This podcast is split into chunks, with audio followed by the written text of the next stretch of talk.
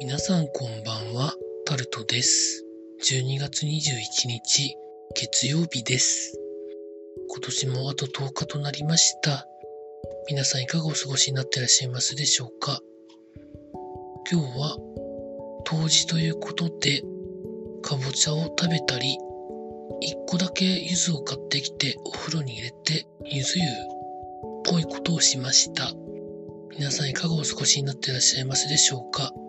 今日も時事ネタからこれはと思うものに関して話していきたいと思いますが NTT ドコモがアハモプランというプランを出して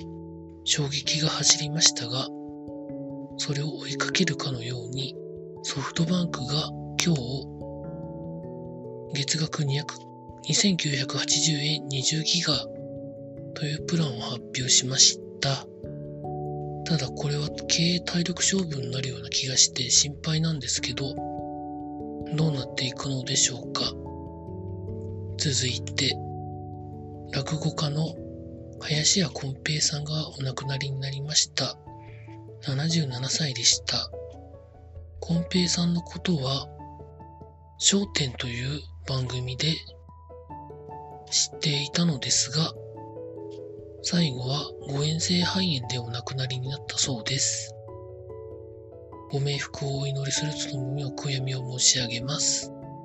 続いて、年末恒例の音楽のイベント、カウントダウンジャパンが今年は開催を中止するということが記事になっております。ギリギリの判断だったとは思うんですけどね。出演者がもうすでに決まってたので、というところで続いて、ジャニーズ事務所が